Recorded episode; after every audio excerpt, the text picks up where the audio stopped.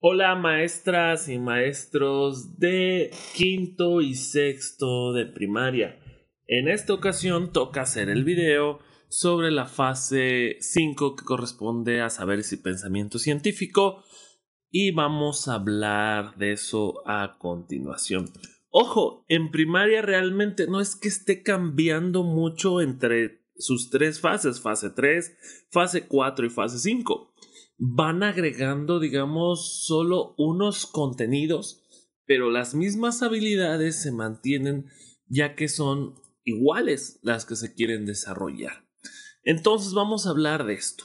Partir que específicamente en la primaria se busca desarrollar habilidades. Desde primero hasta sexto buscamos desarrollar estas habilidades de saberes y pensamiento científico.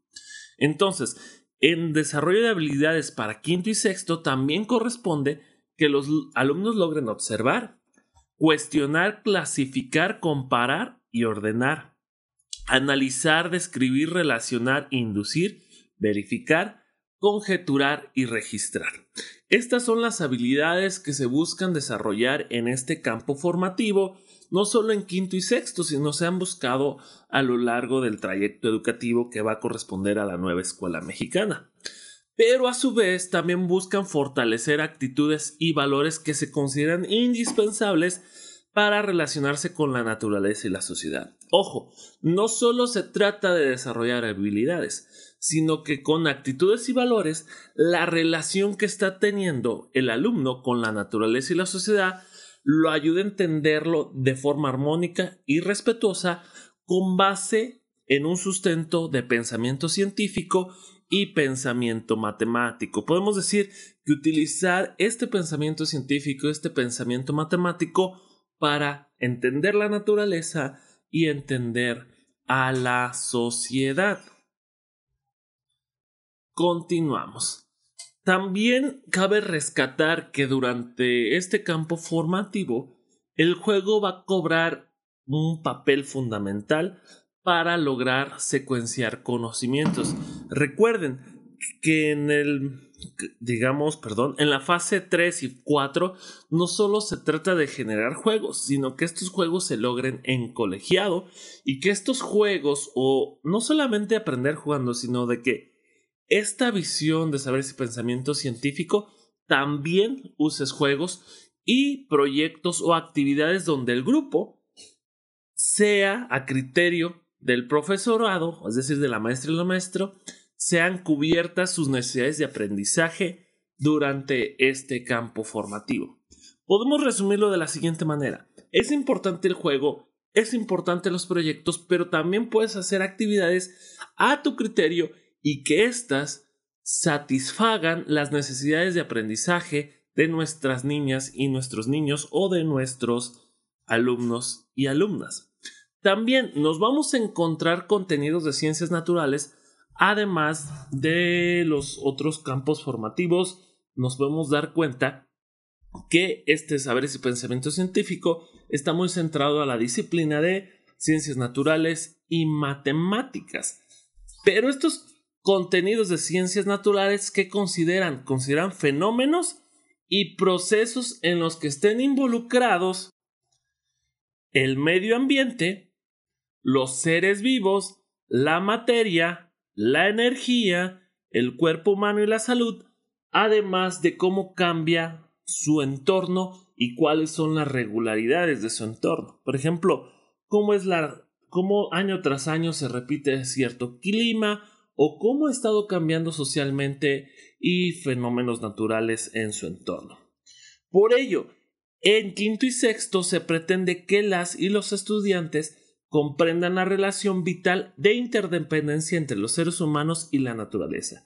De hecho, esto también se pretende en los otros grados, que no solo se trata de comprender al mundo, comprender al medio ambiente, comprender a los seres vivos, comprender la energía, la materia, el cuerpo humano y la salud, como ya lo había mencionado, sino entender que somos uno con este planeta, con este planeta, esta interdependencia que tenemos los seres humanos y con la naturaleza. ¿Para qué? Para que estas actitudes y valores que mencionamos al principio nos ayuden a fomentar el respeto y cuidado y protección de este medio ambiente que tanto necesitamos para el futuro de la sociedad. En cuanto a contenidos matemáticos, si puedes ver, tengo algunos resaltados con negro. Si estás viendo el video, si estás en Spotify, te voy a enfatizar esos contenidos. Nos podemos encontrar los mismos contenidos que estábamos observando o trabajando en lo que viene siendo cuarto, no, tercero y cuarto. Ojo, en primero y segundo también son muy similares, se va agregando uno en tercero y cuarto, igual en quinto y sexto van cambiando ciertos contenidos. Como grandes contenidos te vas a encontrar el estudio de los números naturales, el estudio de números decimales y fracciones, operaciones de suma, resta, multiplicación y división con números naturales y suma y resta con fracciones. ¿Qué agregamos en quinto y sexto grado? Proporcionalidad y porcentajes. Contenidos que no aparecen, por ejemplo, en tercero y cuarto es proporcionalidad y porcentajes que sí aparece en quinto y sexto. Formas geométricas en el plano y en el espacio.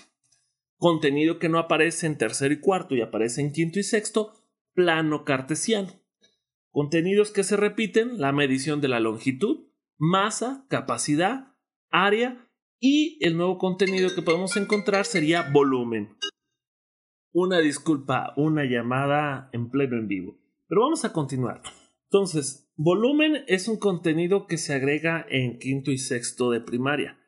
Contenidos que repetimos y que vamos mejorando. Organización de la información en categorías, tablas y gráficas. Contenido que se agrega en quinto y sexto. Introducción a la probabilidad. Entonces, ¿qué contenidos tenemos nuevos que no teníamos en tercero y cuarto. Entonces, nos encontramos con contenidos nuevos como son proporcionalidad, porcentajes, plano cartesiano, volumen, introducción e introducción, perdón, a la probabilidad. Son los contenidos, digamos, que no se veían en tercero y cuarto que se están viendo en quinto y sexto de primaria. Ahora, cómo dar significado a las matemáticas en este grado a través de prácticas que vamos a desarrollar en el aula a partir de los elementos que puedan observar los alumnos, aplicarlos en el momento que surja la oportunidad en cualquier campo formativo o actividad cotidiana. No significa que las matemáticas sean, por así decirlo, exclusivas de este campo formativo ya que, a final de cuentas, siempre estamos contabilizando, sumando, restando en el mundo real. Pero lo que sí importa es que utilicemos herramientas de análisis para entender los fenómenos de la naturaleza o para dar propuestas de solución a la vida diaria. Es importante que las y los estudiantes aprendan también otro tipo de vocabulario para que logren expresar verbalmente y por escrito en palabras y simbólicamente lo aprendido y que vayan usando previamente a lo que aprendieron. Es decir, que se busca que se, desarrolle el lenguaje matemático. Recuerden, hay tres lenguajes básicos que tenemos en, en el campo formativo de lenguajes. El lenguaje escrito, lenguaje oral y lenguaje artístico. Podemos decir que se agrega el lenguaje matemático en saberes y pensamiento científico. Las preguntas son clave y por lo tanto apoyarán mucho a los proyectos con enfoque STEAM, ya que también es un modo de enseñar que se basa en, la en responder preguntas. Las características propias del pensamiento matemático y del pensamiento científico nos va a llevar a darnos cuenta de una modelación a través de lo siguiente. A través del planteamiento de preguntas, las representaciones simbólicas que pueden ser dibujos, gráficas, símbolos matemáticos, entre otros. Otra cuestión será la secuenciación de la situación, la expresión, gráfico simbólica, la resolución en esas expresiones, la solución de la situación planteada y su expresión y por último poder resolver situaciones análogas y nuevas. Entonces, allí es como vamos obteniendo esta visión de de campo formativo saberes y pensamiento científico. Ojo, maestras, maestros, ¿qué es lo que se busca en primaria después de seis, seis, años en el Plan de Estudios 2022? Desarrollar habilidades y que estas habilidades estén acompañadas de actitudes y valores que nos ayuden a entender que somos uno con la naturaleza, entender fenómenos naturales y que con nuestro saber, pensamiento científico, vayamos desarrollando tanto conocimiento de matemáticas y conocimiento de ciencias naturales. Es muy importante que utilices el juego, que utilices los proyectos o actividades que se, que se adapten a las necesidades de tus alumnos. Siempre lo importante es adaptarse a las necesidades del alumno. Entonces, con eso terminamos lo que viene siendo saber y pensamiento científico para primaria. Espero te sirva este micro resumen de sus finalidades. Si te gustó el video, dale like, puedes escucharlo en Spotify. Si quieres las presentaciones totalmente editables, son exclusivas para miembros del canal. En la descripción del video podrás hacerte miembro ya sea en Facebook o también en YouTube. Hasta la próxima.